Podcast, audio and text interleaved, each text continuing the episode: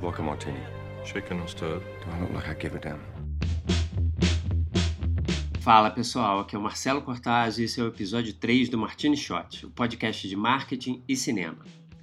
Eu passei as últimas duas semanas com a garganta ruim, com uma virose de merda, filha da, da p, e só agora eu tô podendo voltar a gravar. Mas vamos ao que interessa. Umas semanas atrás, a Paramount lançou o primeiro trailer do filme Sonic, aquele porco espinho dos videogames que corre muito. Eu joguei muito aquilo na minha adolescência. Mas o que o estúdio não estava esperando era o chororô generalizado do público em relação ao design do personagem. E esse é o assunto de hoje. Como é que a audiência pode e vai influenciar cada vez mais a indústria do entretenimento, principalmente através das redes sociais? Gotta go fast. Queria começar o assunto voltando um pouco no tempo, quase um flashback.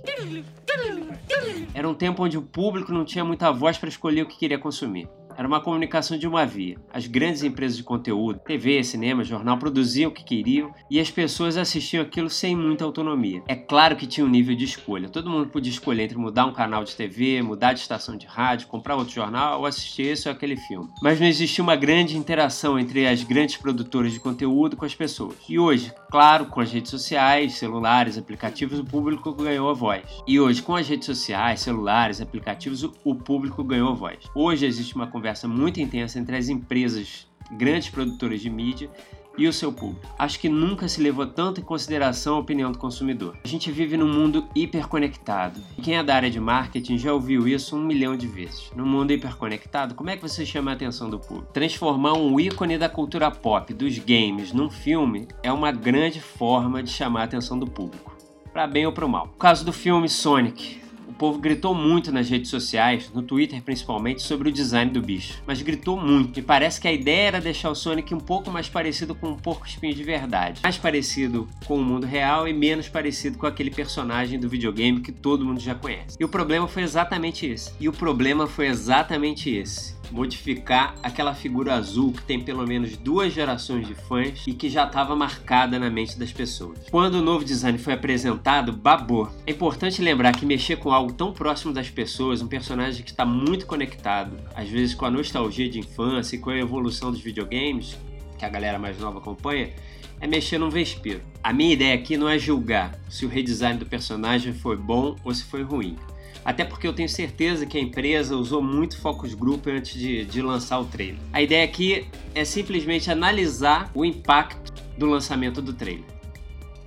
E esse impacto foi tão negativo que muitos fãs que são ilustradores profissionais resolveram redesenhar o personagem por conta própria e publicar nas redes sociais, o que gerou uma comoção ainda maior. Os produtores do filme, claro, estavam atentos ao que está se falando nas redes sociais e responderam rapidamente, e já dizendo que vão retrabalhar o design do, do, do personagem. E eles acabaram agradecendo aos fãs por compartilharem as críticas e também pela paixão que eles têm em relação ao personagem. Tem um livro chamado Contágio: Por que as coisas pegam, de um professor de marketing da Wharton School, que explica bem essa questão. Ele entende que tudo que é compartilhado e recomendado entre as pessoas na web é chamado de moeda social, que tudo que se compartilha é uma forma de se mostrar interessante. Então, quando você compartilha numa rede uma foto de um restaurante indiano, por exemplo, você não está só compartilhando o local, aquela foto maneira de um prato.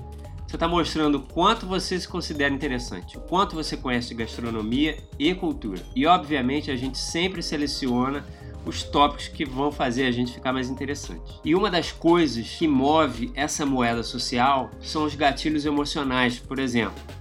E se tem uma indústria que mexe com o emocional, é a indústria do entretenimento. Quando se fala em franquias como Star Wars, Harry Potter, Vingadores ou Batman, imediatamente vem aquela imagem dos fãs ardorosos que brigam pelos seus personagens. As pessoas querem fazer parte de um grupo e elas querem mostrar também que conhecem bem esse universo que elas estão consumindo. Por isso a gente viu aquelas reações de fãs mais puristas de Star Wars quando a Disney lançou Os Últimos Jedi, por exemplo. Mas claro que tudo tem o seu lado ruim principalmente quando a gente fala de rede social. Da mesma forma que as pessoas usam as redes para defender as suas paixões, elas usam para disseminar preconceito, mensagem de ódio e lidar com esse tipo de crise é analisar caso a caso, pesquisar bem o que está sendo dito e qual a extensão da, da, das conversas sobre o assunto. Mas eu queria focar no lado bom, e citar alguns exemplos em que a voz do povo fez toda a diferença no lançamento de filmes.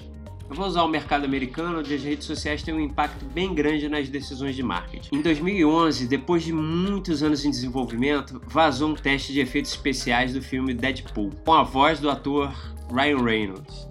O teste mostrava o personagem em cenas de ação incríveis, diálogos muito engraçados e o que virou a marca dos filmes depois, a quebra da quarta parede, o personagem se dirigindo diretamente ao público. O filme ele já estava engavetado, já estava meio que esquecido pelo público, principalmente o pessoal que já conhecia o personagem dos quadrinhos. Já, já tinham perdido a, a, as esperanças. Mas a retomada dele ganhou força total quando o vídeo viralizou e imediatamente gerou uma reação muito positiva.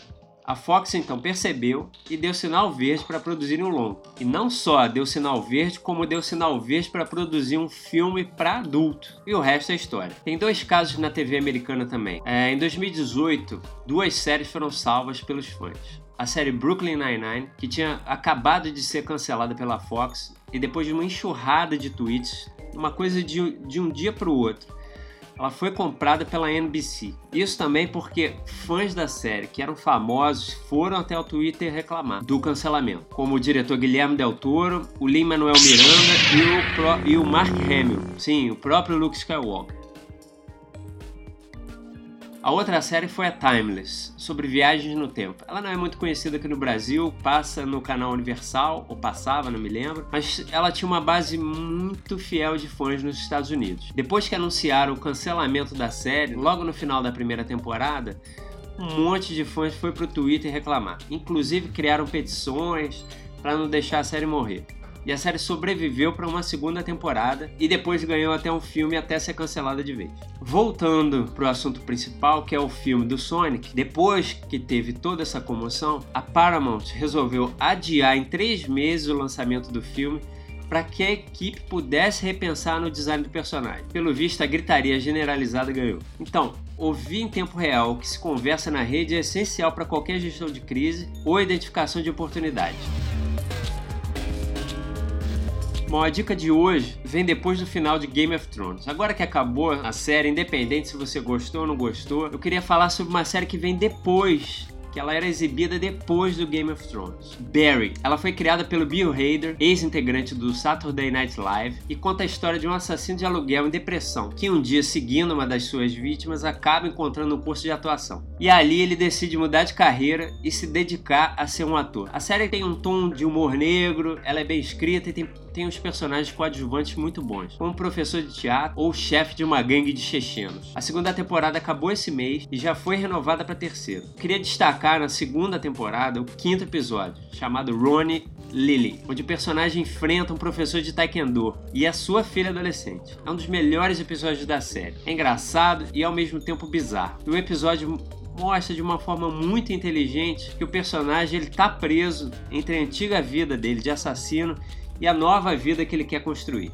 Então vá lá e assiste, que eu recomendo e vale muito a pena. Did you hear me? Yes, we'll see what they Fucking have. go! All right. I can't get stuck in this shit all night. Go! Right, just black. Go! Por hoje é só. Eu espero que vocês tenham gostado. Mais uma vez, o feedback de vocês é importante. Então mandem sugestões. E quem puder compartilhar, compartilhe que ajuda muito. É isso. Obrigado. Valeu!